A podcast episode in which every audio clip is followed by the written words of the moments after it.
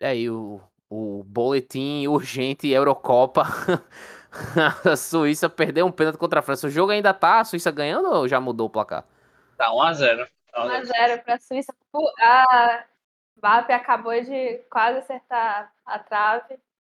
É, a Suíça perdeu um pênalti, Louis defendeu. 56 minutos de jogo. Vamos que vamos, a gente vai informando aqui. Provavelmente quando vocês escutarem esse podcast, esse episódio, o jogo já terá terminado. Então Acho que quando o podcast for lançado, né? Mas é clima de Eurocopa, gente. É clima de Eurocopa, então vamos que vamos.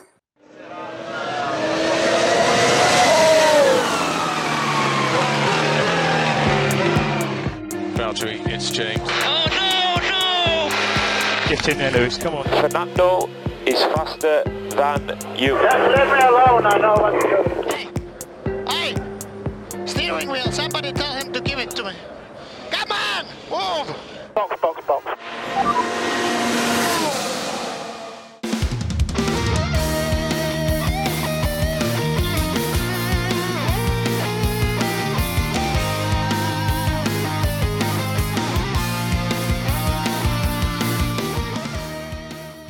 Ao contrário do que todo mundo esperava, porque vocês estavam esperando corrida boa, mas o GP da Estíria foi horroroso. Horrível, mais sem graça que um show de stand-up de Danilo Gentili.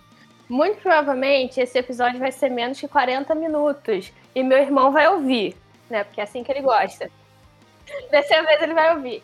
E vamos passar mais tempo fofocando sobre os bastidores da Fórmula 1 do que qualquer coisa. E também aqui, né, como é que fala morning em português sobre a situação de George Russell. É, em luto, estamos todos enlutados. Lamentando aqui a situação de George Russell, pois estamos todos em luto, não é nem pra ter episódio essa semana.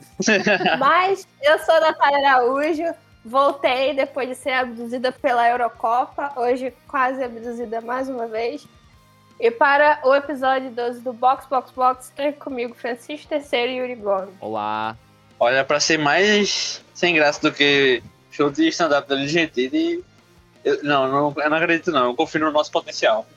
Não é possível que a gente seja pego pior que isso. Não, a gente não, mas o GP da Estíria foi. Mas, o- mas o luto é real. Eu estou muito triste porque ontem eu estava preparado pra pedir o champanhe na rap já. Não, é absurdo. Eu acho que a gente não tem. Zicou, pô. Zicou. Não, não, não tem esse negócio mais de zica, Yuri. Não, não, não, não Tem, tem, tem. não tem, não adianta. No você momento que o terceiro não- falou, tô torcendo pra George Russell, foi tipo, tudo pra abaixo. Sim, mas não adianta, porque mesmo se não fale nada, sempre dá alguma coisa errada. Morte a capítulo. Porque tem alguém no mundo, no restante do mundo que tá aqui, isso aqui, tava todo mundo, nossa, ele vai ganhar essa corrida, não sei o que. Eu falando, gente, calma, vamos botar o pezinho no chão, não sei o que. Exato. Ou seja, pra não zicar. E do que que adiantou? Adiantou de nada. Enfim. Nada. Mas antes de continuar todo, todo esse nosso processo de aceitação, pedimos aqui para você seguir o arroba BoxBoxBoxCast no Instagram e no Twitter. Senão a gente vai ficar mais indignado que o Bottas no rádio.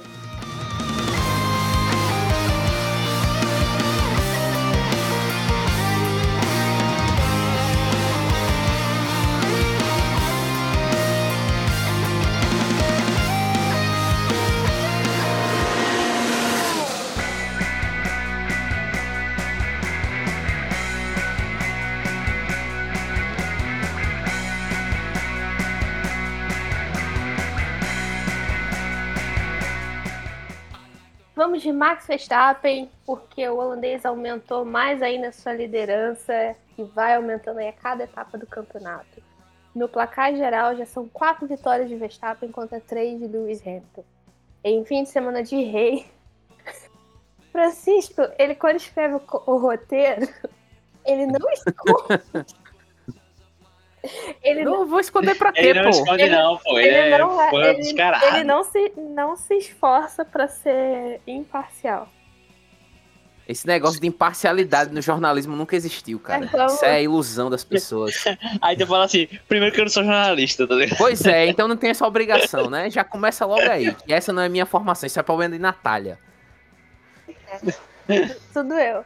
Mas enfim, como o nosso redator dessa semana que não torce para Max Verstappen, escreveu: o holandês teve uma semana de rei, dominou todos os treinos e não viu seu primeiro lugar sendo ameaçado em um momento sequer pelo seu rival na disputa. E se as coisas continuarem caminhando como estão, será uma tarefa quase impossível tirar o título das mãos do jovem piloto e da Red Bull. Pois é, uma pilotagem maiúscula de Verstappen, dominou do começo ao fim, parecia Schumacher nos tempos áureos de Ferrari. É, inclusive, Natália deve morrer de saudade aí. Quando fala assim, Schumacher na Ferrari, o coração chega a bate forte. Também fala, se ela passar mal. Pois é, o cara dominou, né? Ele quebrou aí a zica, né? De que todo piloto que liderava o FP1 na sexta-feira não conseguia ganhar a corrida no domingo. Ele foi lá e quebrou aí mais essa, esse tabu. Até agora tá sendo o campeonato que ele mais teve vitórias em toda a carreira, já vai na quarta vitória só esse ano. Tá aumentando ainda mais aí a liderança dele sobre Lewis Hamilton e tá ficando cada vez mais difícil para Hamilton tentar recuperar aí a distância, viu? Porque é, ao que tudo indica, essa boa forma de Verstappen e da Red Bull não vão parar nem tão cedo. Max Verstappen, como a gente já falou em outros episódios, né? Ele tá com a faca e o queijo na mão. Ele tem o melhor carro, ele tá numa equipe que tá muito bem acertada, muito bem ajustada. Ele tem um, um segundo piloto em, em, Sérgio Pérez, que é um verdadeiro escudeiro para ele. Na minha opinião, né? Com todo o clubismo à parte, que todo mundo sabe que eu sou muito fã de Verstappen, desde que esse moleque apareceu na Fórmula 1. Verstappen só não vai ser campeão esse ano se ele não quiser. Porque de resto ele não tem mais o que fazer. Continuar fazendo o que ele tá fazendo, que no fim das contas, se brincar, acho que ele pode ganhar até o título antecipadamente. Acho que ele não vai precisar nem sofrer até a última prova para ser campeão esse ano. É, com certeza. Eu acho que se a Mercedes não fizer algum milagre e resolver. Milagre não, porque eles têm condição para fazer isso. E resolver os problemas para chegar perto da Red Bull é, a Red Bull só vai abrir vantagem, cara. O Verstappen essa semana ele dominou os treinos livres, dominou o Qualify, dominou a corrida inteira, liderou de ponta a ponta. O cara basicamente foi um final de semana perfeito, assim. Tem nada para colocar defeito na Red Bull. E é isso, né? Também é uma marca interessante porque eu tava vendo que essa é a primeira vez na, na era híbrida que a Red Bull consegue quatro vitórias seguidas, sabe? Que a Mercedes, na verdade, que a Mercedes perde quatro vitórias, é, quatro corridas em seguida, não ganha. Então, isso assim, é o Império do Mal acabando? Sabemos. Mas, no fundo é doce. Coloca aí, a, coloca aí as explosões já- assim, eu- ó, com o Nico, com o Nico É. Rosberg assim apontando. Exato. Inclusive, senti falta do personagem Nico Rosberg de boné essa semana, viu? Faltou ele. Faltou, faltou. Faltou ele, porque se ele tivesse, se ele tivesse, ele teria plantado uma treta ali entre Pierre Gasly e Charles Leclerc, a gente vai falar sobre, sobre esse encontro dos dois na pista mais pra frente. Mas faltou o é, Rosberg de boné nessa corrida. Mas isso que você falou, Yuri, da questão da, da Mercedes, de fato, são quatro corridas que a Mercedes não, que a Mercedes não vence em sequência.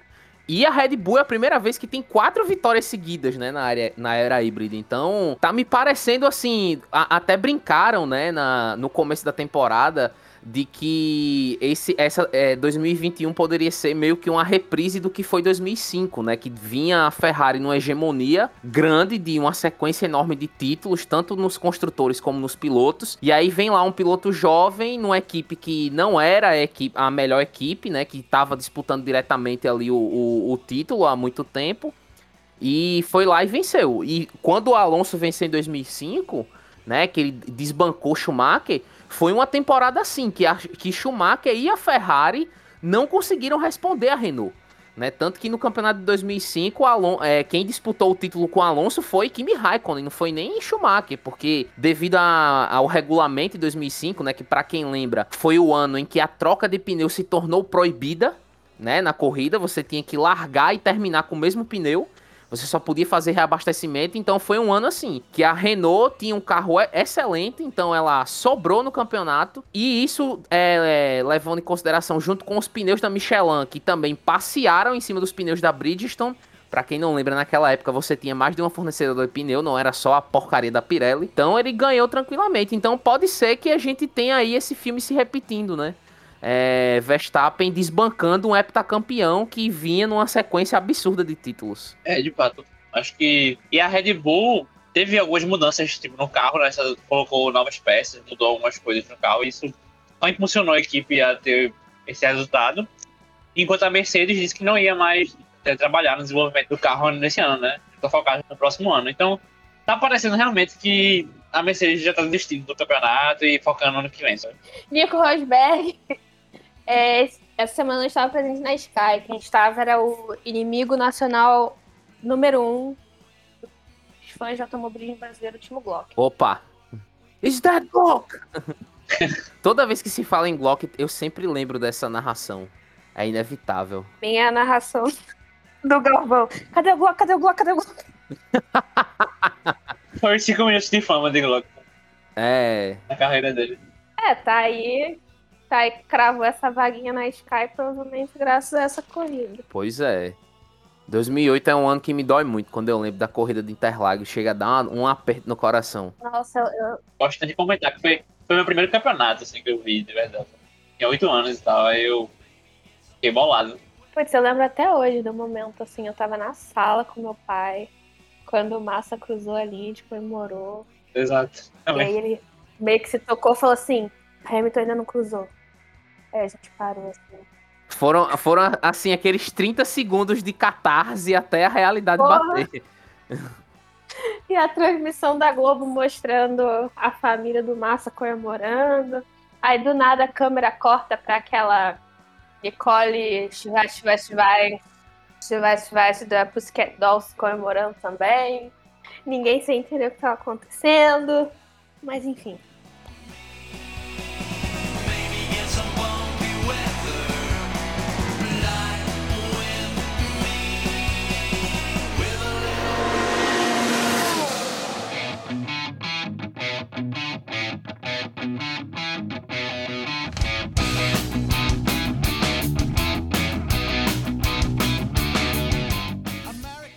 Voltando para 2021. Hamilton fez o que podia com o carro que tem. Quem diria que estaríamos falando isso? Na verdade, mais aí é uma super imparcialidade do roteirista semana. No sábado, é, acabou marcando um tempo inferior ao seu companheiro de equipe, mas graças à atrapalhada de botas no FP2 na sexta-feira, acabou largando na primeira fila. É, o Bottas, só para já abrir o um parênteses aqui, ele rodou saindo do, do pit lane, quase bateu no muro, quase atropelou os mecânicos da McLaren. Por sorte, não foi uma coisa pior. É, mas mesmo assim, ele foi punido e perdeu três posições no grid de largada. Mas Hamilton, mesmo com esse presente de Bottas, foi incapaz de responder ao ritmo superior de Verstappen e teve que se contentar apenas com o segundo lugar e um pontinho extra pela volta mais rápida, já na última volta da corrida. Pois é. Hamilton aí foi incapaz de responder a Verstappen durante toda a corrida, né? Teve alguns momentos ali, acho que pouco antes da, das paradas, ele até encostou um pouco em Verstappen, mas não adiantou. É, ele em nenhum momento colocou a liderança de Verstappen em risco durante toda a corrida. É, ele inclusive até falou essa semana que ele meio que já aceitou assim que esse é um campeonato que muito provavelmente ele não vai vencer, sabe? É, ele já tá meio que com esse discurso assim de tipo, ah, não tem muito o que fazer, sabe? Né? O carro da gente não tá tão bom quanto o da Red Bull. E aí teve Toto Wolff afirmando que a Mercedes meio que já largou o desenvolvimento do carro de 2021 para focar no de 2022, né? Que a, a Mercedes já tem trabalhado é, no desenvolvimento do, do carro para o novo regulamento desde o ano passado. Hamilton meio que já tá aceitando assim que, óbvio, ele vai, obviamente, lutar aí até o fim do campeonato, né? Correr e se ele puder ganhar a corrida, ele vai ganhar. Ele não vai desistir de ganhar a corrida por conta disso, porque ele é um cara que tem gana por vencer.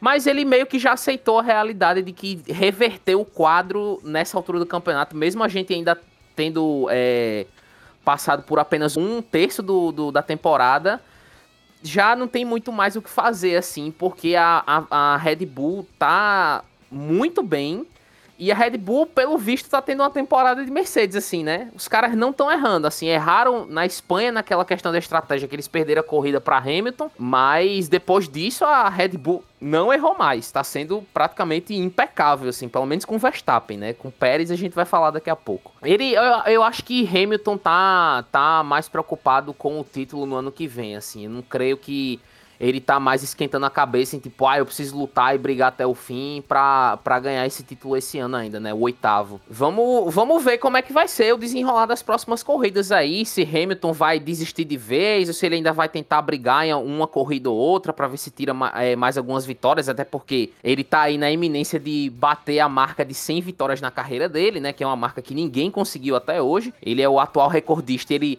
vai continuar estendendo esse, essa, esse recorde de vitórias até ele se aposentar. E só para fechar, tá muito feio pra Mercedes essa coisa de ficar, ficar arrumando desculpa e arrumando motivo para chorar porque tá perdendo, né?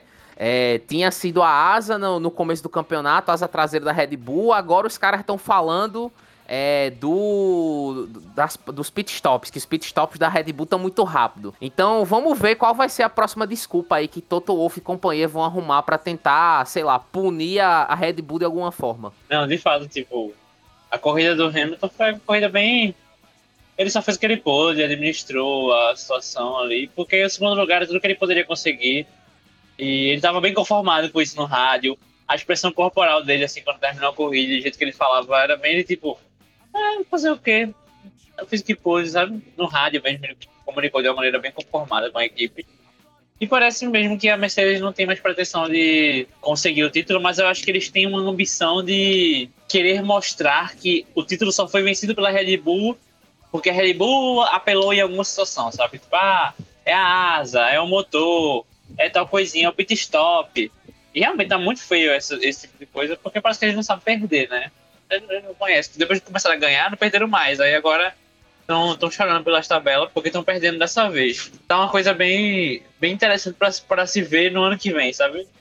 Como é que eles vão voltar no ano que vem para essa briga. Claro que ainda tem muito campeonato, pode acontecer algum desastre com a Red Bull nas corridas, tipo, errar muito e o Hamilton se aproveitar disso.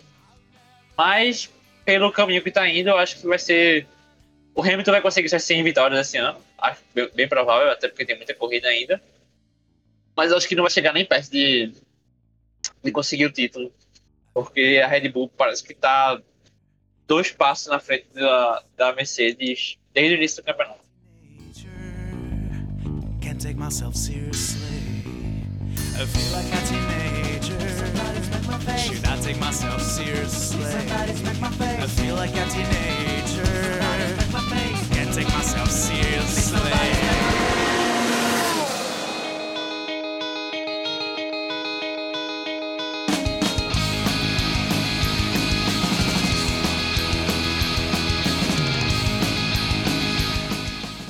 Bem, completando esse pódio do GP da Estíria, Valtteri Bottas, olha ele de volta. Apesar de rodar sozinho nos boxes na sexta-feira e tomar três posições de punição no grid, ele conseguiu beliscar mais um pódio aí para sua carreira. Fazendo uma corrida discretíssima durante boa parte da prova, o finlandês se viu obrigado a segurar as pontas no final, já que Pérez, que vinha numa estratégia de duas paradas, o perseguiu até a última volta pelo terceiro lugar. Mesmo assim, isso não foi suficiente para diminuir o déficit da Mercedes em comparação à Red Bull no campeonato de construtores. E só um comentário aqui sobre essa corrida discretíssima de Bottas. Na verdade, ali na frente foi uma corrida bem discreta, né? E na largada, literalmente nada acontecendo ali na frente, enquanto lá atrás tinha gente sem pneu, tinha gente sem asa, e a direção de prova mostrando Verstappen, mostrando Hamilton. Nada, tudo normal, né? Mas segue, segue o jogo. Nada para ver aqui, né? Nada para ver aqui. Bottas teve uma corrida aí, nhé, como sempre, né? Bottas sendo Bottas. Talvez o ápice da, do fim de semana dele foi aquela rodada lá no, no pit lane que ele quase causa uma catástrofe sem precedentes na história da, da categoria. Quando ele foi sair em segunda marcha lá do pit lane, acho que eles estavam fazendo prática de pit stop, né? Quando ele errou. E aí, enfim, ele acelerou o carro demais. O carro perdeu a tração da roda, das rodas traseiras e ele rodou. né? Tomou aí uma punição de três posições, mas enfim. Mesmo ele conseguindo é, o segundo lugar no, no, no Qualify no sábado, ele teve que largar em quinto por conta dessa punição que ele tomou na sexta-feira ainda. E ele ainda tomou, fora a punição, ainda tomou ponto na superlicença dele, né? Bottas tá tendo um, um ano apático como a pilotagem dele. Bottas tá aparecendo assim, sabe aquele, sabe aquele casal assim que tá perto de acabar o relacionamento e você vê assim o, o relacionamento chegando ao fim? É Bottas com a Mercedes. Tá caminhando para o final. Então, ele meio que tá ali fazendo dele, né? Só esperando a hora do contrato acabar para ele ter que arrumar um emprego em outro lugar. Não, é, de fato, tipo. Eu achei essa reação, sei lá, da punição de botar a carteira um pouco exagerada. Foi uma uma opinião minha, assim. Foi um erro, ok. Tá ligado? Não, não teve tragédia, ninguém morreu, ninguém se bateu. E não é uma coisa que ele faz todo final de semana. Então. O Bottas é decepcionante. Eu tava até comentando com a minha irmã, tipo, quando terminou a corrida e o Bottas entrou no pódio, assim, eu falei. Nossa, parece que o Bottas não tem alma, às vezes, sabe? É um cara meio. extremamente apático, sabe? Caramba, esse cara. Não pode estar tendo esse holofote todo, sabe? Ele não é entretenimento suficiente pro Fórmula 1. É isso, velho. Bottas não tem mais o que falar, a gente já falou tanto do Bottas e. Ele tá defiando com a equipe, vai ser uma temporada melancólica até o final. E se ele não for trocado no meio, né? É só esperar e observar o triste fim de Valtteri Bottas. Essa questão da punição é interessante, porque é óbvio que foi algo perigoso, mas como o Yuri falou, né? Ninguém morreu, ninguém se machucou. Enquanto isso, nosso inimigo número um, Nikita Mazepin, segue fazendo o que ele quer. O Yuri falou ah, que o Bottas não faz isso todo final de semana, e aí eu lembrei, né? Porque o Mazepin todo final de semana tá fazendo alguma besteira. Essa corrida agora eu não tenho certeza, mas eu acho que ele ignorou bandeira azul de novo, pelo menos por alguns segundos. E nada acontece, né? Feijoada, nada acontece com Nikita Mazepin. Então, a FIA precisa rever aí suas prioridades. Pois é, você para pra analisar, por exemplo, você tem, tem um maluco que não era nem pra estar na Fórmula 1, fazendo besteira todo fim de semana praticamente. E sei lá, a Masi tá preocupado com, com a queimadinha de pneu que Verstappen deu no final da corrida, quando ele foi cruzar a linha de chegada, sendo que não tinha ninguém perto. E ele saiu da linha da. Ele saiu do traçado da pista para poder fazer aquilo, né? Ele tava do outro lado da pista. Então, Michael Masi, por favor, né? Vamos rever as prioridades aí. A punição de três posições para Bottas eu até entendo. Mas eu acho que dá, é, dá ponto na carteira do cara, como o Yuri falou. Eu também achei exagero. Sabe, se fosse uma coisa recorrente, que, que, sei lá, fosse a segunda, terceira vez que ele estivesse fazendo, tudo bem. Mas um erro como esse é passível de acontecer. O cara se empolgar demais no pé no, quando for dar pé no acelerador e acabar perdendo o controle do carro, né? Os pilotos de Fórmula 1 são, em tese, os melhores pilotos do mundo, mas eles estão suscetíveis a cometer erro como qualquer outra pessoa no mundo. Então, Michael Masi, vamos, ó, follow the money. Follow the money, denúncia aqui, ó. Por favor, vamos instaurar aí uma CPI na FIA para descobrir se Michael Masi está recebendo dinheiro do pai de Mazepin e, da, e das oligarquias russas. Acho que ele, ele, tomou, ele tomou foi um agosto da McLaren. Tá ligado? Da McLaren. Porque, tipo, querendo ou não, a McLaren tá tendo uma competição de campeonato ali com o Bottas, né? O Norris tá em terceiro né, ainda, não é isso? Tá, tá em quarto, quarto, tá em quarto. Tá em quarto? É o Pérez. Então, tipo, qualquer coisa pra foder o Bottas é suficiente, sabe? Bora meter pressão, acho que rolou é mais ou menos isso. Não, é, com certeza. Mas, ainda assim, precisamos rever esses conceitos aí da FIA. Polêmico.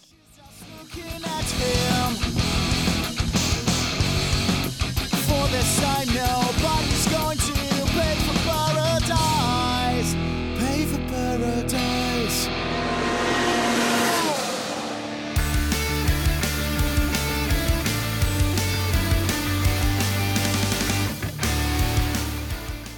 Pérez teve mais uma ótima performance, mesmo sendo prejudicado por um pit stop atrapalhado da, da Red Bull, que foi inclusive logo, logo depois da, da parada do, do Russell, né? Foi, exatamente. Falei, ia lá, tá, tá acontecendo a mesma coisa, mas mentira, não aconteceu, porque Pérez terminou a corrida, Pérez pontuou, George Russell ficou a ver na vida. Eu acho engraçado que Natália, quando ela vai falar assim, nesses momentos que George Russell passa por um desastre, ele não consegue pontuar, não consegue se dar bem. Ela fala assim, com rancor maior do mundo. É a tristeza. Rancorosa. You hold a grudge, bitch.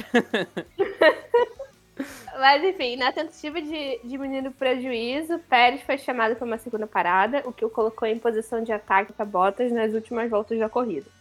Graças ao quarto lugar, Pérez e Verstappen alargaram ainda mais a vantagem da equipe austríaca, feito que a Red Bull ainda não havia conseguido desde o início da era híbrida na Fórmula 1. Pois é, Pérez aí tá só esperando a renovação do contrato chegar, né? Porque ele tá fazendo dele ali, ó. É, mesmo tendo sido prejudicado pela equipe, ele conseguiu chegar em quarto e chegou muito perto de Bottas, inclusive no final da corrida ali na última volta. A direção de TV tava mostrando mais a disputa entre Pérez e Bottas do que Verstappen cruzando a linha de chegada. O que eu achei interessante, porque era uma briga pelo terceiro lugar, pelo último lugar do pódio, e que é uma briga que influencia o campeonato de construtores, né? Eu acho que se Pérez não tivesse sido prejudicado por esse primeiro pit stop, eu tenho para mim que ele teria brigado pelo segundo lugar com Hamilton ali no final da corrida. Seria uma possibilidade muito forte. É, e aí, porra, pra Red Bull uma dobradinha em casa seria tudo que eles querem, né? Vamos ver se eles vão conseguir fazer isso aí na próxima corrida. Mas enfim, não tem muito o que falar de Pérez, não, cara. O cara tá fazendo o trabalho dele, mostrou que ele é um piloto que não pode ficar fora da Fórmula 1. Seria um crime se essa temporada tivesse começado com ele fora do campeonato por falta de contrato. E ainda bem que Helmut Marko e Christian Horner abriram os olhos e perceberam que talvez contratar um piloto de fora fosse uma decisão melhor do que tentar subir alguém das equipes de base, né? Da academia de pilotos. Com certeza corrida, foi uma corrida boa do, do Pérez, sabe? Tipo, ele, ele é muito consciente. Sempre parece que acontece alguma coisa na corrida com o Pérez que arrisca a corrida dele, sabe? Eu sempre percebo isso. Eu, digo, eu não sei se ele é um cara que está suscetível a algum tipo, de, algum tipo de erro pela pilotagem dele, ou se ele realmente tem algum azar, assim, de tipo... A gente vê que ele é um piloto consistente, é forte, tá ligado? Ele não tem um ritmo bom quando ele tá certo com o carro, sabe? E, tipo, isso já tá sendo suficiente pra Red Bull. Mesmo que ele fique em quarto, não é um problema, sabe? Tipo, ah, beleza, seria, seria o ideal ter um pódio. Mas eu acho que na próxima corrida ele vai conseguir. Então, tá bem, tá pontuando, não, é, tá na frente do Bottas, tá na frente do Norris. Então, somando uns pontinhos necessários para a equipe conseguir campeonato de construtores e fazendo a volta mais rápida, esse tipo de coisa. É isso, o Pérez ele tá fazendo o trabalho dele no es mucho, pero trabajo honesto. Pois é. E um detalhe, né? A gente falou, você falou isso agora, é, Yuri, dele chegar em quarto lugar. Porque assim, Gasly e Albon, quando correram pela Red Bull, eles tiveram corridas em que chegaram em quarto. Só que assim, eles chegavam em quarto, tipo, 30 segundos, 40 segundos atrás de Bottas ou de Hamilton, enfim, quem fosse que tivesse terceiro lugar. E Pérez não. Pérez chegou em quarto lugar e mesmo tendo sido prejudicado pelo primeiro pit stop que ele fez, ele chegou brigando pelo terceiro lugar sabe? Então você percebe assim que é uma diferença. É, ele pode ter terminado numa posição que o segundo piloto da Red Bull geralmente terminava antes dele, mas a, a, postura e a atitude dele dentro da pista é totalmente diferente do que Gasly e Albon conseguiram quando estavam lá. Exato, ele, ele, não é um problema para a equipe, sabe? Ele tá, ele tá sempre tipo quebrando um galho para a equipe. É, essa é a grande diferença, sabe? E mesmo os pilotos antigos, tipo Albon e o Gasly, tipo ficavam em quarto lugar, terceiro lugar, uma vez a cada cinco corridas, sabe? O Pérez não, ele tá lá sempre, ah, sempre em quarto, sempre em quinto, sempre em terceiro, né?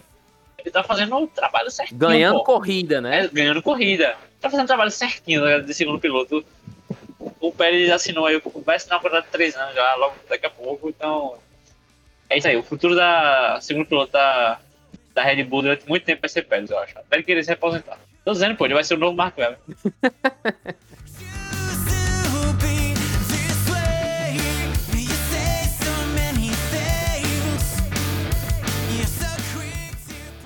Bem, movendo aí então pro meio do grid, não consigo deixar de pensar que era para ter para ter a menção a George Russell no meio do grid, mas não vai ter.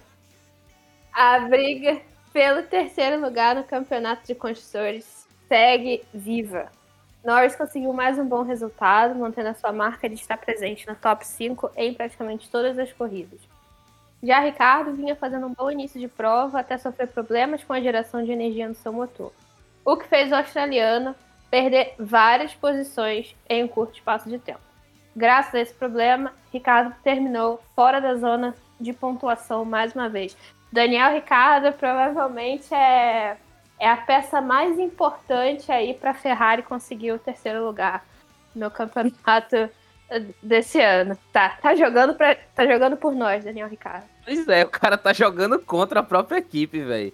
Reforço da temporada. É, exatamente. Isso que eu ia dizer, Matias Binotto contratou um reforço extra. O terceiro piloto. Antes de confirmarem o Sainz, o rumor é de que o Ricardo que ia pra Ferrari, né? Tá explicado. Sim. É, é aí, ó. Essa negociação aí tá meio, Ele né? foi Tá meio pra obscura. Ferrari. Só que ele veste outro macacão e não o vermelho. Ele tá fazendo a, sabo... ele tá fazendo a sabotagem. Pois é, ele tá devolvendo o Spygate de 2008, né? Ou 2007. Tá devolvendo, tá vendo? Vocês acham que tá vendo? Por isso que Natália é rancorosa, cara. Isso é uma marca de ferrarista. Esse cara guarda rancor por muito tempo. Guarda rancor por muito tempo. Agora aí, ó. a- A Ferrari está tendo sua vingança por 2007. Se bem que naquele ano, depois que descobriram da sujeirada toda, a McLaren perdeu todos os pontos, né? No campeonato de construtores. É, pois é. É, e aí a Ferrari ganhou, tipo, foi passeou pro título de construtores, né, em 2007. É, editor, favor, cortar tudo isso que eu falei. de que a Ferrari tá sabotando a McLaren. É mentira, é brincadeira. É, cuidado não, viu? Senão o Zac Brown vai sequestrar você e vai afogar você lá naquela lagoa que fica na frente da fábrica. Fia, não precisa vir investigar. É, mas é, Ricardo, assim, nessa corrida ele não teve culpa, né? Ele acabou tendo um resultado ruim porque teve um problema no motor, né? Então, é, vamos ver se na próxima corrida aí ele se recupera, porque ele é uma peça, como a gente tava falando, ele é uma peça essencial nessa disputa aí pelo terceiro lugar, né? Se ele continuar tendo péssimos resultados, ele vai ajudar a Ferrari, o que eu acho que não é a intenção dele, né? Então ele precisa aí é, acordar para a vida, porque como eu já vi em alguns locais, né, sendo levantado esse rumor aí, se ele não tomar cuidado, apesar de que a, a McLaren tava muito tempo atrás dele, né? Ele em, 2000, em 2018, quando foi pra Renault. Ou quer dizer, em 2018 não. Ele quando foi em 2019 pra Renault. Se não tivesse ido pra lá, ele teria ido pra McLaren, porque a McLaren sondou ele pra ser piloto naquela temporada. Pode acabar aí acontecendo caso é, não haja mudança na, na Mercedes, o que eu acho improvável é, George Russell indo para indo para McLaren. Eu não acho impossível, né? Então, seu Ricardo, tome cuidado, porque ó, Russell tá aí, né? Mr. Saturday tá chegando aí Q2 com, com, com é, constantemente. Ele nesse fim de semana largou é, largou em décimo por conta de quem foi que tomou uma punição que para Russell largar em décimo? Tsunoda. Foi Tsunoda, exatamente. Foi, Tsunoda. foi. É, foi porque ele bloqueou. Que também foi uma, uma punição que eu achei uma, uma, uma besteira. Punir Tsunoda por, por bloquear Bottas. Eu não, ele não bloqueou Bottas em nenhum momento ali. Se você ver o replay. E se bloquear, não tem que ser punido, não. Bottas tem que mais se Não, e outra coisa. Bo- Bottas não perdeu tempo, não. É porque ele pilota lento daquele jeito mesmo, minha gente. Não é. Não foi porque ele foi bloqueado, não. É porque ele pilota devagar mesmo. Tem que punir o Bottas. Tem que punir o Bottas, exatamente. Mas enfim. De novo. Tinha que receber duas punições em uma corrida só. Eu acho que ele deveria perder ponto na carteira por aquilo e não pela rodada. Que a rodada foi entretenimento. A rodada gerou um GIF maravilhoso. Que toda vez que eu entro no Discord pra jogar com a galera online, a Seto Corsa, né? Eu chego botando aquele GIF lá, dizendo, ó, chega aí, galera. Pronto, é eu lá. Botas rodando. Figurinha de zap zap. Exatamente. Bombou. A internet bombou com, com esse GIF esse fim de semana. Bombou. É, mas enfim, Ricardo tem que tomar cuidado. Ele tem que tomar cuidado porque ele é um bom piloto. A gente sabe que ele é um bom piloto, né? Ele é um piloto que tinha material pra ser campeão, né? Ele ele fugiu da briga lá com o Verstappen, né? Ele, ele foi frouxo. É, enfim, restou a ele correr em equipe de meio de grid, porque não tem vaga pra ele em equipe grande. Então ele tem que se cuidar, senão nem vaga em equipe, de, em equipe média vai sobrar pra ele desse jeito. Sobre o Ricardo, o que eu falei no outro episódio. Tá demorando aí. Mas tudo bem que ele teve culpa essa corrida, não. E quem palpitou aí terceiro, que iria chegar em terceiro, ia chegar em terceiro, terceiro, chegar em terceiro, já se lascou. Bom, Me lasquei, eu me lasquei nesse, nos palpites dessa corrida. porque foi, ah, foi muito triste, sei lá, decepcionante. O Ricardo tendo que penar a corrida inteira, sabe? Pra poder terminar ela. Enfim, eu, eu gosto dele, sabe? Eu espero que até o final do campeonato ele ele consiga se recuperar e se adaptar ao carro e ter um ritmo bom, sabe? Na maioria das corridas. Mas ver ele nessa inconstância enquanto o Norris tá em quinto. E tipo, o Norris há um tempo atrás não era um piloto comentado como um dos melhores pilotos da Fórmula 1, sabe? Hoje em dia ele já é uma. Já é uma, na verdade, já é uma certeza, não é mais uma dúvida, sabe? Tipo, Já é um cara que você vê que, tipo, pô, ele vai ser a cara da McLaren nos próximos anos. Então, é isso. Eu espero que o Ricardo melhore. É o máximo que eu posso esperar por ele. Porque agora só tá sendo decepcionante. Bem, e a Ferrari teve um resultado melhor do que na última corrida. A escuderia fez uma inversão de planos e optou por acertar o carro, buscando um ritmo melhor na corrida do que na classificação. Carlos Sainz conseguiu mais um bom resultado, chegando em sexto lugar. Charles Leclerc teve um começo de prova desastroso, batendo em Pierre Gasly e Kimi Raikkonen antes de chegar na segunda curva. Mesmo quebrando a asa dianteira, o Monegasco conseguiu se recuperar e terminou a corrida em sétimo lugar. Charles Leclerc caiu para 18 Foi, sinceramente, o que salvou a corrida de domingo. Foi uma corrida sensacional do Leclerc para conseguir colocar esse carro na zona de pontuação. E a Ferrari terminou com os dois carros pontuando. E a briga pelo terceiro lugar no campeonato segue viva. Abre o olho, McLaren. A corrida da Ferrari mas é consistente. Ele sempre cumpre bem o resultado quando o carro tá bem o suficiente para ele pilotar e chegar até o final e ficar ali no meio do grid, né? Mas, tipo, a corrida especialmente foi do Leclerc. E eu fiquei indignado que o, o Giafone queria dar. Queria porque não queria dar o melhor piloto do dia pro Leclerc. O Leclerc foi o melhor piloto do dia disparado, sabe? O cara, apesar do acidente, ele se recuperou e virou um tubarãozinho ali no meio do grid, Baby Shark, e saiu cortando todo mundo e terminando a corrida em sétimo lugar. É, foi um desempenho muito bom da Ferrari. Realmente foi uma boa, foi um acerto ter dessa estratégia de acertar o carro para a corrida ao invés do qualify. É uma coisa que a Ferrari tem que fazer mais se eles querem continuar brigando pelo esse terceiro lugar no Campeonato de Construtores. E é isso, mérito total da Ferrari. Parabéns, Ferrari, parabéns, ferraristas. Foi uma corrida boa. E preocupante aí pra McLaren nesse campeonato de construtores aí. Norris vai ter que tirar o coelho da cartola para poder chegar na terceira posição no campeonato de construtores.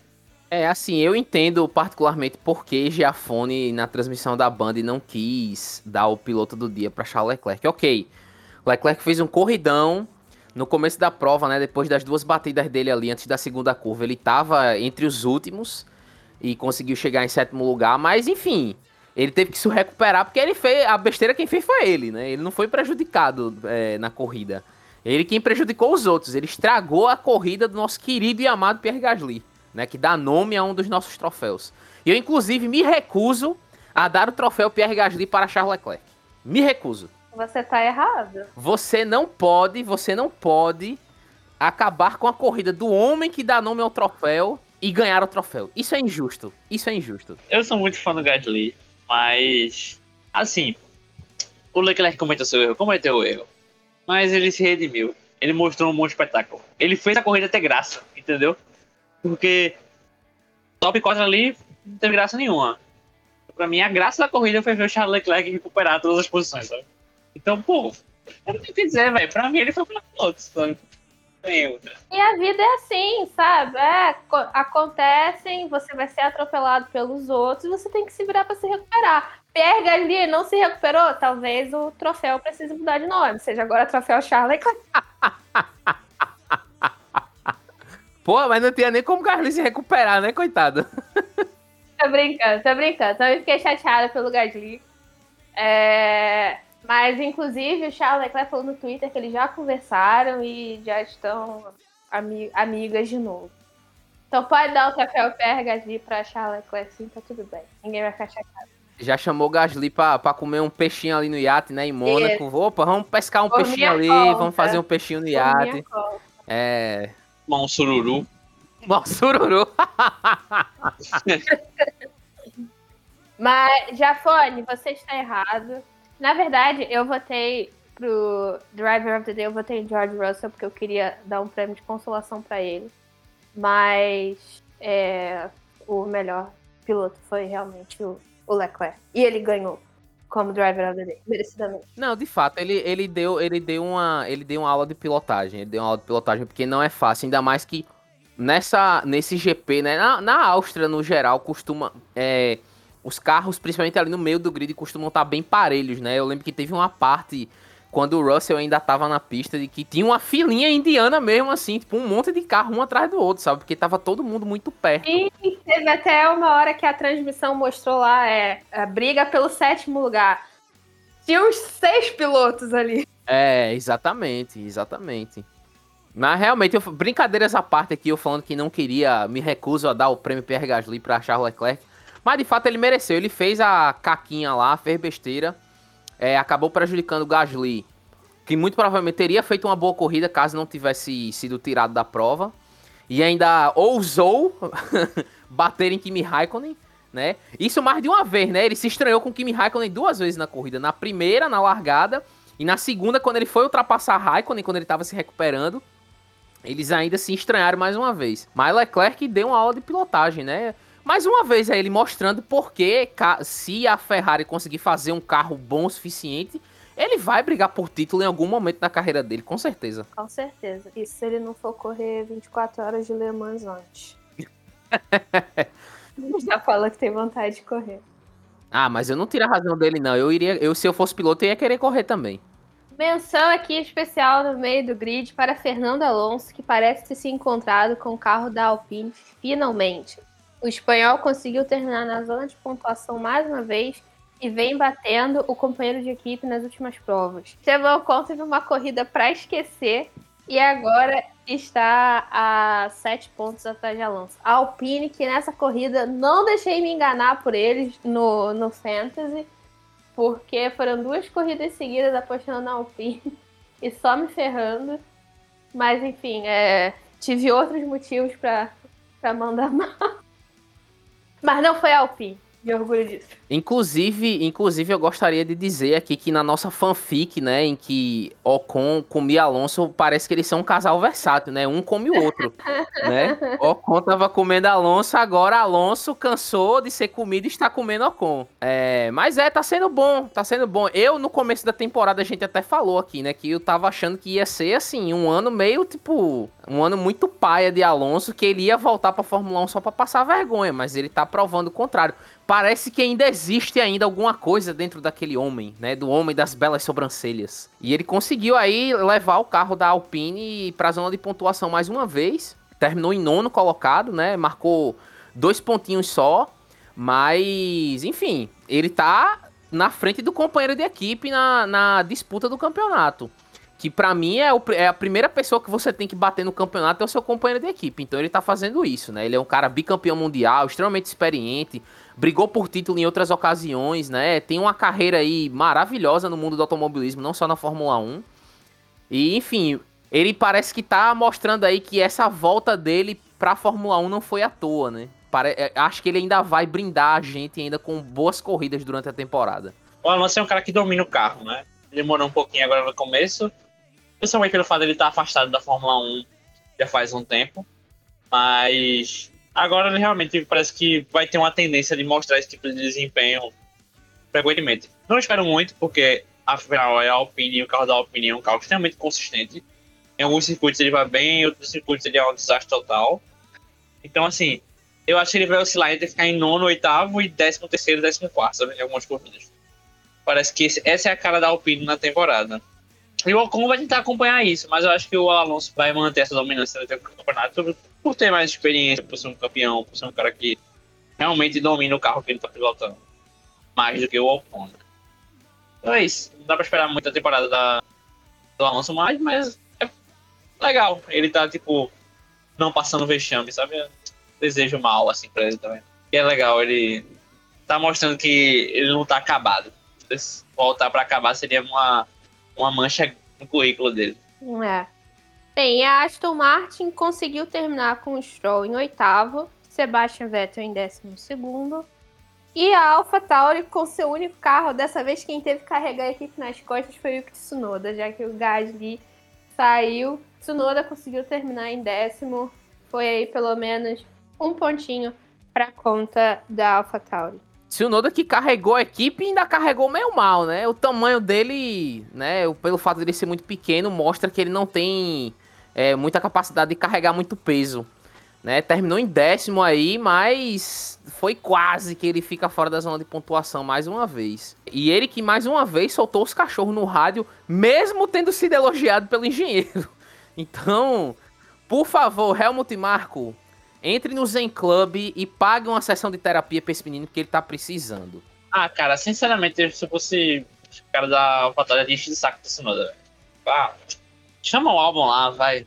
Não aguento mais esse moleque falando merda no rádio, tá ligado? Pô. Já tá chato, porque a- porque vai ficar metendo banca e nem. E pena pra ficar em décimo. Às vezes tá.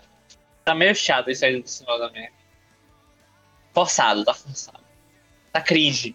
Tá cringe. Tá cringe. Tsunoda Millennial. Tsunoda 100% Millennium, apesar de ser geração Z. Pois é. Eu comentei no episódio passado que eu não ficaria surpresa se a AlphaTauri tirasse o Tsunoda no meio da temporada. Aí imagina o clima delícia que vai ficar na equipe, né? Gasly e Al. Climão. Aquela torta de climão, o climão da redenção. Pois é. Até que eu gosto da amizadezinha bonitinha do Gasly e do, e do Tsunoda. Pelo menos a rede social da AlphaTauri me faz pensar que eles são amigos. A- a- as mídias sociais da AlphaTauri só tem a ganhar com essa parceria, né? A equipe em si. Tá vendo? Verdade. É, exatamente. Né, se, se a AlphaTauri fosse uma blogueirinha, ia estar bombando. É, mas a AlphaTauri quer vender roupa. Né? O negócio não é Fórmula 1, não. É vender roupa. Tá lá pra poder fazer propaganda. É isso.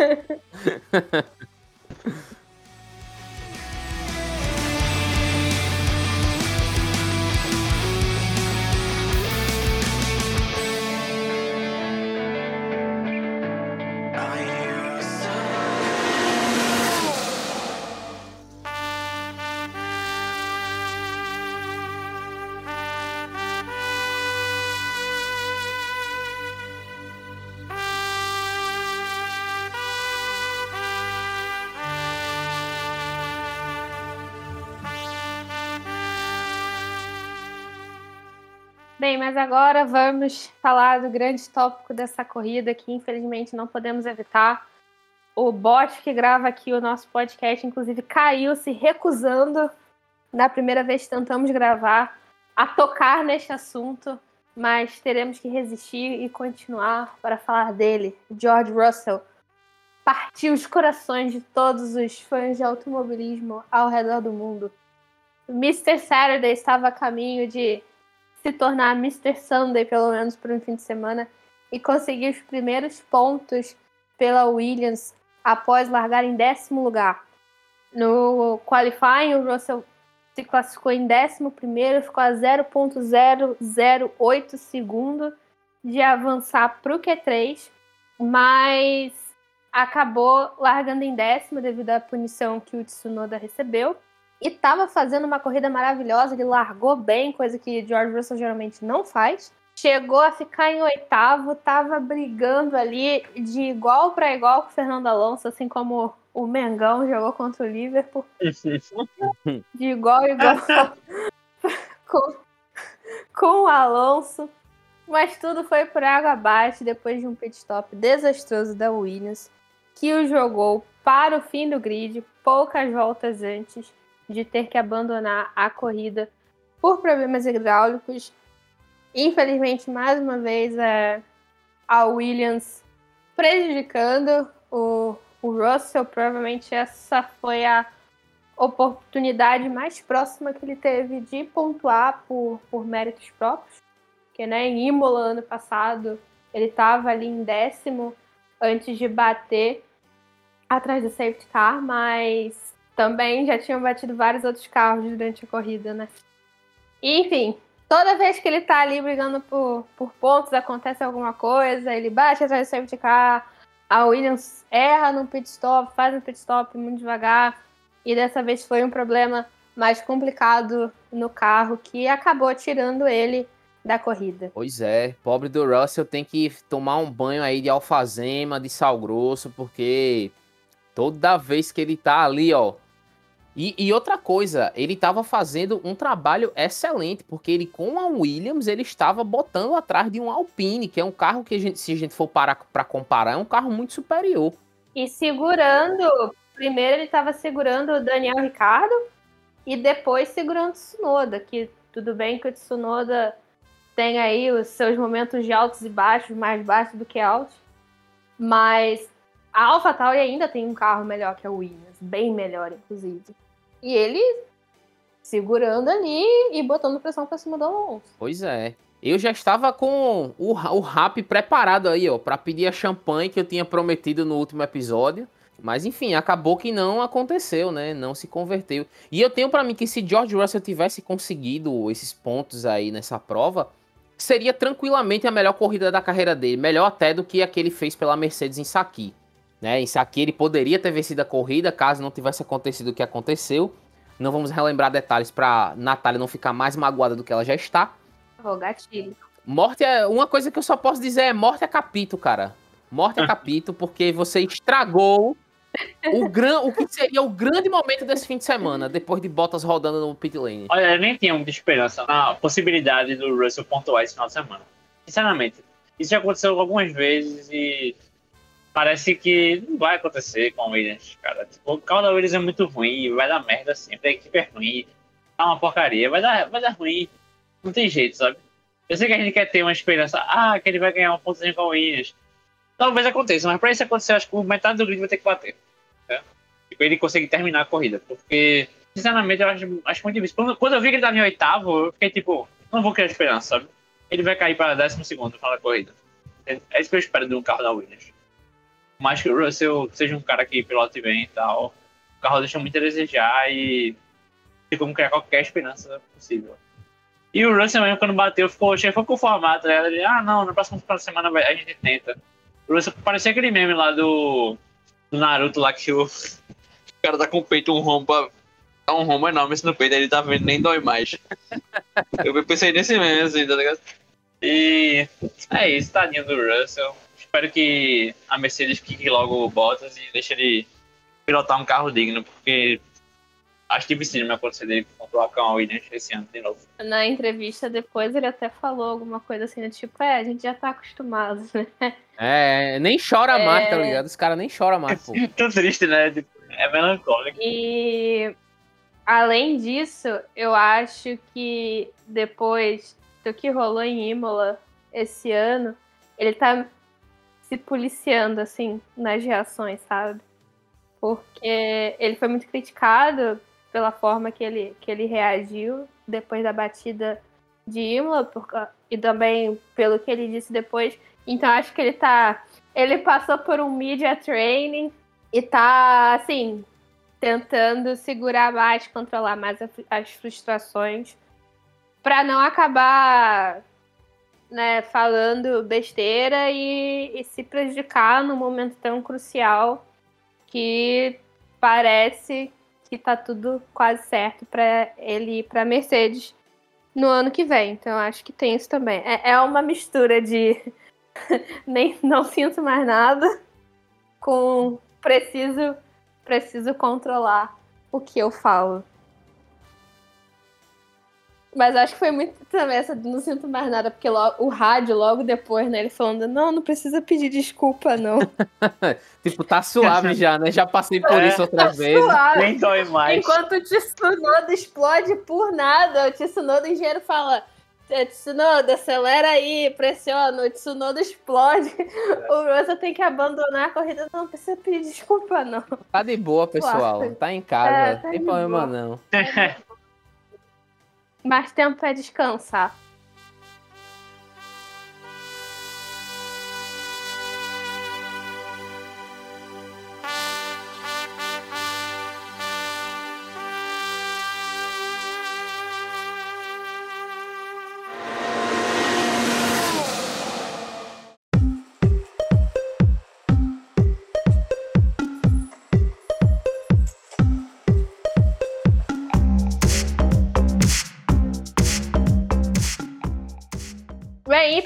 Fechar, falando do fim do grid, Mick Schumacher conseguiu mais uma vez terminar a corrida à frente da Williams. o piloto alemão conseguiu botar a volta não só no seu companheiro de equipe, mas também em Nicolas Latifi.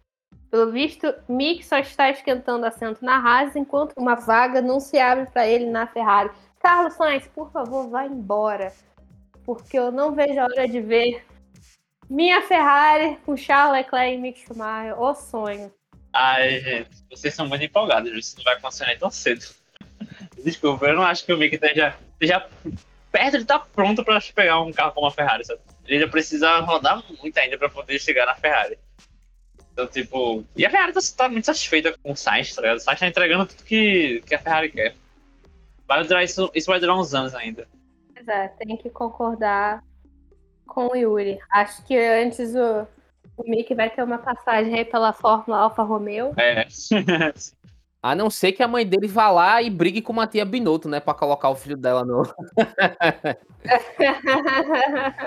Se a mãe dele for lá, no instante ele arruma um lugar na, na Ferrari. Mas eu acho assim que pro ano que vem, realmente, pro ano que vem, é, Mick Schumacher na Ferrari é um negócio assim, fora de, cogi de cogitação.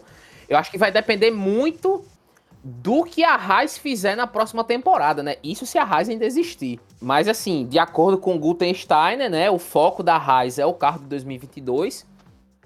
Então, se o carro da Haas ano que vem tiver melhor, né? E tiver ali em posição, enfim, de brigar com Alfa Romeo, brigar com Alpine, com Aston Martin, pode ser que, que a gente veja aí o Mick numa situação em que ele vá disputar posição com outros pilotos e aí vai ser um momento em que ele vai ser testado de verdade. Porque agora ele basicamente tá brigando com Mazepin e Latifi, saca? Mas, tipo, isso não é parâmetro para ninguém. Não é parâmetro para nada. Parâmetro pro Latifi, né? não, mas Latifi sempre foi um piloto meia boca, pô. A gente sabia disso. Não era novidade o, o Latifi ser meia boca. Então, para mim, assim, Mick Schumacher tá se saindo melhor que Latifi em algumas corridas, para mim não é surpresa. Então, acho que a prova de fogo para Schumacher vai ser 2022, de fato. Ele tá fazendo o dele, né? Tá chegando na frente do companheiro de equipe, que é a obrigação dele como piloto, chegar na frente de Mazepin, porque se ele chegasse atrás de Mazepin, ele podia pedir, pedir o Pinique sair no final do ano. É, então ele tem que fazer o dele esse ano, e aí ano que vem, se a Haas tiver um carro em condição de competir com outras equipes, ele realmente mostrar a habilidade dele, né?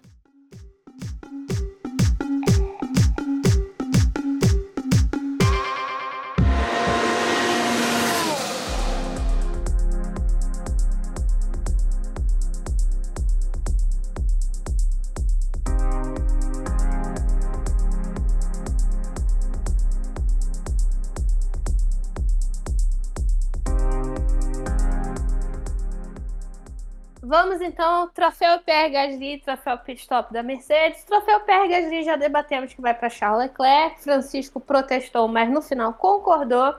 E o troféu pit stop da Mercedes não pode ir para outra equipe que não seja a Williams, né? Não, é, finalmente a Williams ganhou o seu, seu troféuzinho pit stop não da Mercedes. Não mas ganhou o troféu. Pois é, demorou, mas as chegou. As expectativas eram baixas, mas puta que pariu, É. né? Realmente, realmente. Olhando agora a tabela, Max Verstappen super líder com 156 pontos, Lewis Hamilton em segundo lugar com 138, Sérgio Pérez em terceiro, Lando Norris em quarto, apenas 10 pontinhos atrás do Pérez, Valtteri Bottas em quinto, dobradinha da Ferrari, Charles Leclerc em sexto, Carlos Sainz em sétimo, Pierre Gasly em oitavo, Daniel Ricciardo em nono e Sebastian Vettel em décimo. Não pontuaram. Não sei nem porque que eu repito isso, né? Todo episódio é a mesma coisa. Já, já tem que deixar uma, uma gravação automática. Não pontuaram. George Russell, Mick Schumacher, Nikita Mazepin, Nicolas Latifi, Latifi, que é o último, tá na última colocação. Que fase. Que fase. No campeonato de construtores, Red Bull lidera com 252 pontos, Mercedes em segundo com 212, McLaren em terceiro, Ferrari em quarto e em quinto a AlphaTauri, ainda bem distante aí dessa briga de Ferrari e McLaren pelo terceiro lugar, a McLaren com 120 pontos e a Ferrari com 108, a AlphaTauri com 46. 100 pontos ainda, Williams e Haas.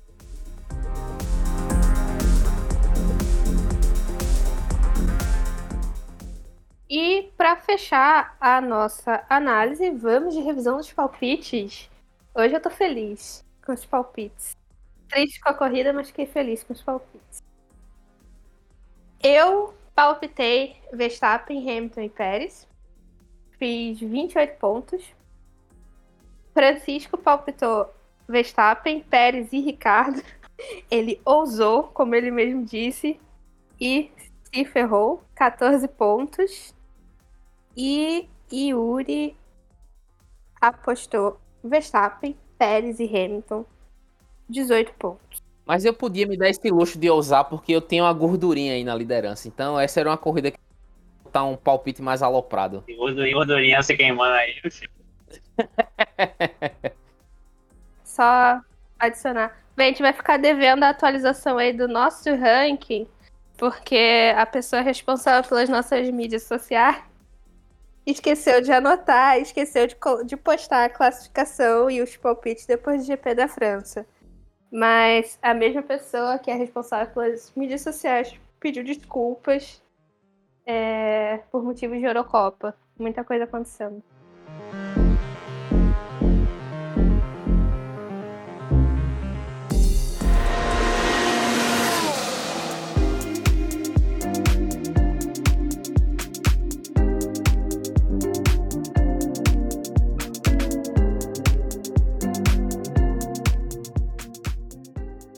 Nessa semana, aí fechando essa tríplice coroa de corridas, teremos já mais um GP, é, o GP da Áustria, que será a última prova dessa primeira rodada tripla do campeonato. A Pirelli confirmou compostos mais macios para esta etapa, o que pode gerar uma briga mais interessante nas estratégias. No ano passado, o GP abriu o calendário do campeonato, depois de todas as mudanças por causa da pandemia do coronavírus, e foi vencido por Valtteri Bottas, com Charles Leclerc em segundo, e Lando Norris conquistando seu primeiro pódio graças a uma punição de 5 segundos dada a Hamilton por tirar Alex Albon da pista. Lewis Hamilton, Lewis Hamilton! pra quem não entendeu a piada, o, o Russell e o Albon estavam jogando na, na stream, sei lá, como é que é essa linguagem, mas enfim. Estavam jogando lá o, jo- o joguinho da Fórmula 1 e o Russell foi ultrapassar o Albon e ele gritou Lewis Hamilton. E ele, fe- ele fez o mesmo movimento, porque foi em Interlagos, né? Eles estavam jogando na pista de Interlagos e ele fez o mesmo movimento que Hamilton fez é, na corrida de Interlagos em 2019, quando ele tocou Albon e, e tirou a chance de Albon de conquistar o primeiro pódio da carreira. Muito bom esse vídeo, inclusive, adoro. Um dos melhores memes, um dos melhores memes gerados por, por George Russell. É, só perde é pra aquele do, do videozinho dele dançando. Ah, não, aquele da festa é maravilhoso. É, é. Eu, inclusive, eu acho que. Vou até falar pro editor, nas próximas vezes que a gente for falar de George Russell, quando ele fizer alguma coisa assim, por exemplo, quando se ele pontuar esse ano ainda, se isso acontecer, quando a gente for fazer entrada pra falar dele, colocar aquela Música música daquele essa. vídeo dele chegando na festa. A música é essa, já tá definido. Mas enfim, acho que a gente pode pular direto pro, pros palpites, né? Porque não tem muito o que falar, né? Sim, é a mesma Acabamos pista. de ter uma corrida lá eh, no Red Bull Ring, então acho que podemos passar diretamente pros palpites. Quem quer começar? Dessa vez eu vou anotar. Eu vou. É, eu vou de. Eu vou de Verstappen, Hamilton e Pérez dessa vez. Palpite seguro. Eu vou de Verstappen, Pérez e Hamilton. Só vamos dar outra. Eu vou de Verstappen, Hamilton e vou de Norris de novo. Fechamos os palpites. Galera que tem zero confiança em Valtteri Bottas. Eu ia até dizer, disse, bota botas, pô. Mas enfim, a gente não confia nele, não, pô. É quando você confia em botas que você se ferra. Foda-se Bottas. Se for, se for para se for para cair, que seja caindo apostando em Lando Norris e não Não, né? Ah, em botas, é, exatamente. pelo menos pega menos mal. É. É menos amargo.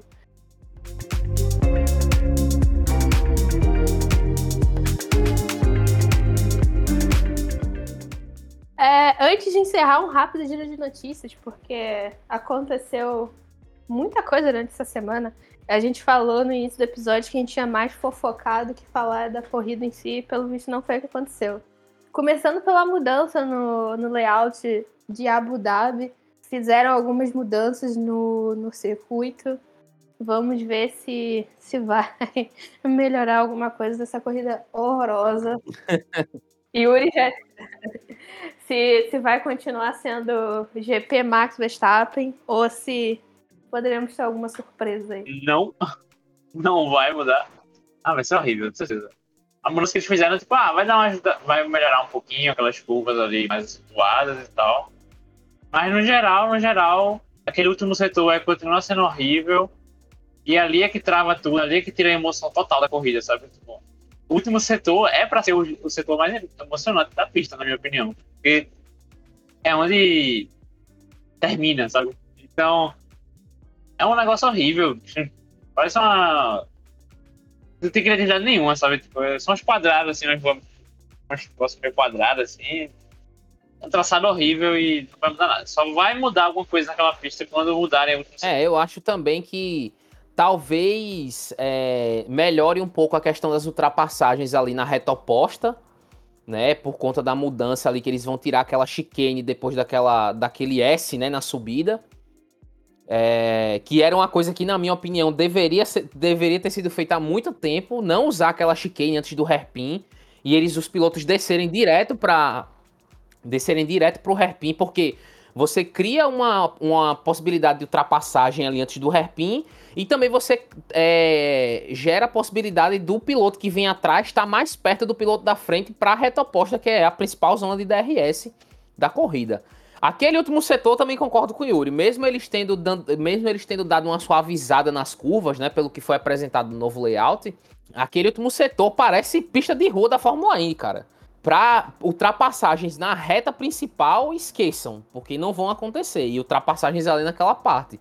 A gente vai ter que se contentar com ultrapassagens ou antes do hairpin, né, por conta dessa modificação que eles fizeram, que tiraram aquela, aquela chicane, ou ultrapassagem na zona de DRS, né, que é onde geralmente a maioria das ultrapassagens em Abu Dhabi acontece. Mas assim, de tornar a corrida melhor, eu acho que não não vai se tornar uma corrida mais interessante, porque, como eu já falei em outras vezes, aquele circuito de Abu Dhabi é legal de dirigir, mas pro espetáculo, assim, para quem tá assistindo de fora, é uma porcaria. Bem, é, outra mudança que tivemos aí foi no GP da Rússia. Não foi mudança no circuito, mas foi mudança de circuito. A corrida, a partir de 2023, vai sair de Sochi para São Petersburgo. Eu tava dando uma olhadinha no, no layout da pista e tal. Não dá pra ver muita coisa, porque não tem tanta coisa assim de on-board na internet. Procurei bastante, não achei. Mas eu vi um vídeo assim de Endurance que tava uma, uma coisa dessa. E a pista parece boazinha, sabe? Vai ser melhor do que Sochi, com certeza. Tá? É, vamos ver como é que vai ser. É mais uma pista aí desenhada por Herman Tilke, né? Então não vamos criar muitas esperanças de grandes disputas, porque Tilke ele é famoso por por projetar circuitos que, enfim, é, impossibilitam ultrapassagens, né, é, que não sejam em zona de DRS. Então vamos esperar. Tem um, um, trecho ali do circuito que me lembrou muito Brands Hatch, né, o circuito antigo inglês que já sediou corridas da, da Fórmula 1 no passado. É, e também já sediou corrida da Fórmula Indy no final dos anos 90 para o começo dos anos 2000. Então vamos ver como é que vai ser.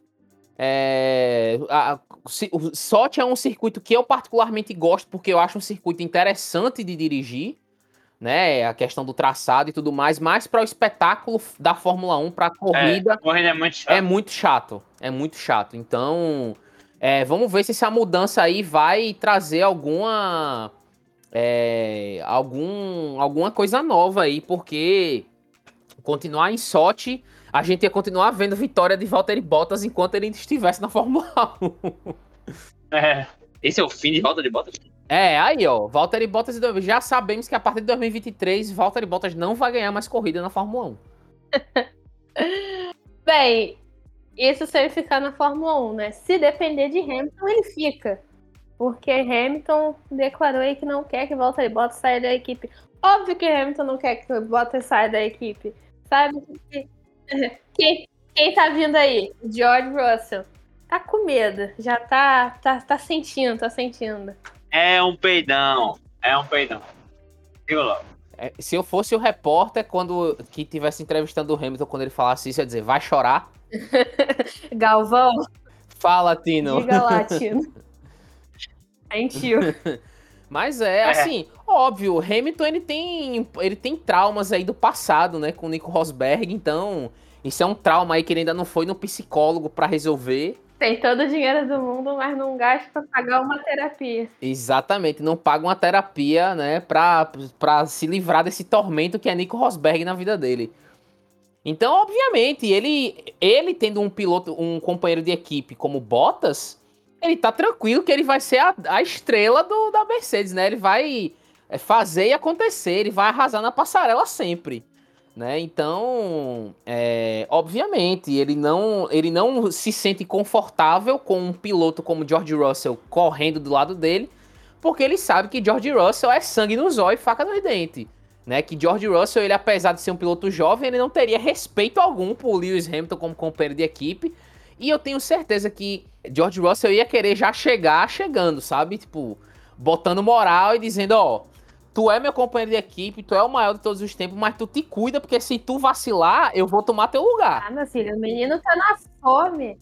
O menino tá na fome, não consegue pontinho. Quando chegar na Mercedes, então. Vai ser. Pois é, e ainda tem, Vai ser, Eu sou vai ser o futuro. contra toda a ligado? autoridade, exceto minha mãe. exceto o Toto Wolff, né? Vai comer até as paredes. Pois é, ainda tem, eu ia falar isso, ainda tem esse detalhe, né? Que o, o, o Russell ele é um protegido de Toto Wolff. Então eu creio que, como a gente já falou aqui várias vezes, ano que vem George Russell vai estar na, na Mercedes, é quase certo isso. E, enfim, Toto vai proteger o moleque dele, é o menino prodígio dele. Então, é, se a treta pesar dentro da equipe, se o clima fechar, eu tenho pra mim que apesar de, enfim, Hamilton ter conseguido inúmeras coisas pra, pra Mercedes, eu acho que a Mercedes não teria conseguido essa penca de título aí em sequência se não tivesse é, Hamilton no plantel. Mas, a depender da situação, se, se quando chegar nesse momento aí que Russell est- estiver em condições de brigar por título ah, dentro da Mercedes, talvez Toto Wolff vá tomar as dores do seu, fi do seu, do seu filho adotivo, viu? Então, Hamilton vai ter que se cuidar e vai ter que mostrar na pista porque ele é o primeiro piloto da Mercedes. Eu lembrei agora de um meme quando saiu a manchete é que Toto Wolff tinha informado a- ao staff do George Russell que ele seria piloto Mercedes ano que vem. Era o Toto Wolff falando ao telefone com ele mesmo. ele falando com ele próprio, né? Ele falando com ele próprio. E uma última notícia: GP da Turquia, né? Sim, Voltou. voltou, né? Eu- Tá passada? é, tá passada, tá passada, fia. aqui, Eles eu não aguento mais. aqui é Istanbul Park. Voltou, vai, vai substituir o GP de Singapura, que foi cancelado também por causa da, da pandemia. E vai ocorrer aí no dia 3 de outubro. Isso se não tiver outro problema, porque eu tava lendo agora, antes de gravar o podcast, que a Turquia vai liberar a entrada de brasileiro a partir de 1 de julho. Ih, fudeu. Então. Acabou, acabou, não vai ter mais. Cancelar de novo. Pode, vamos Cancelar tirar essa parte novo. aí do programa, porque não vai ter GP da Turquia mais uma vez.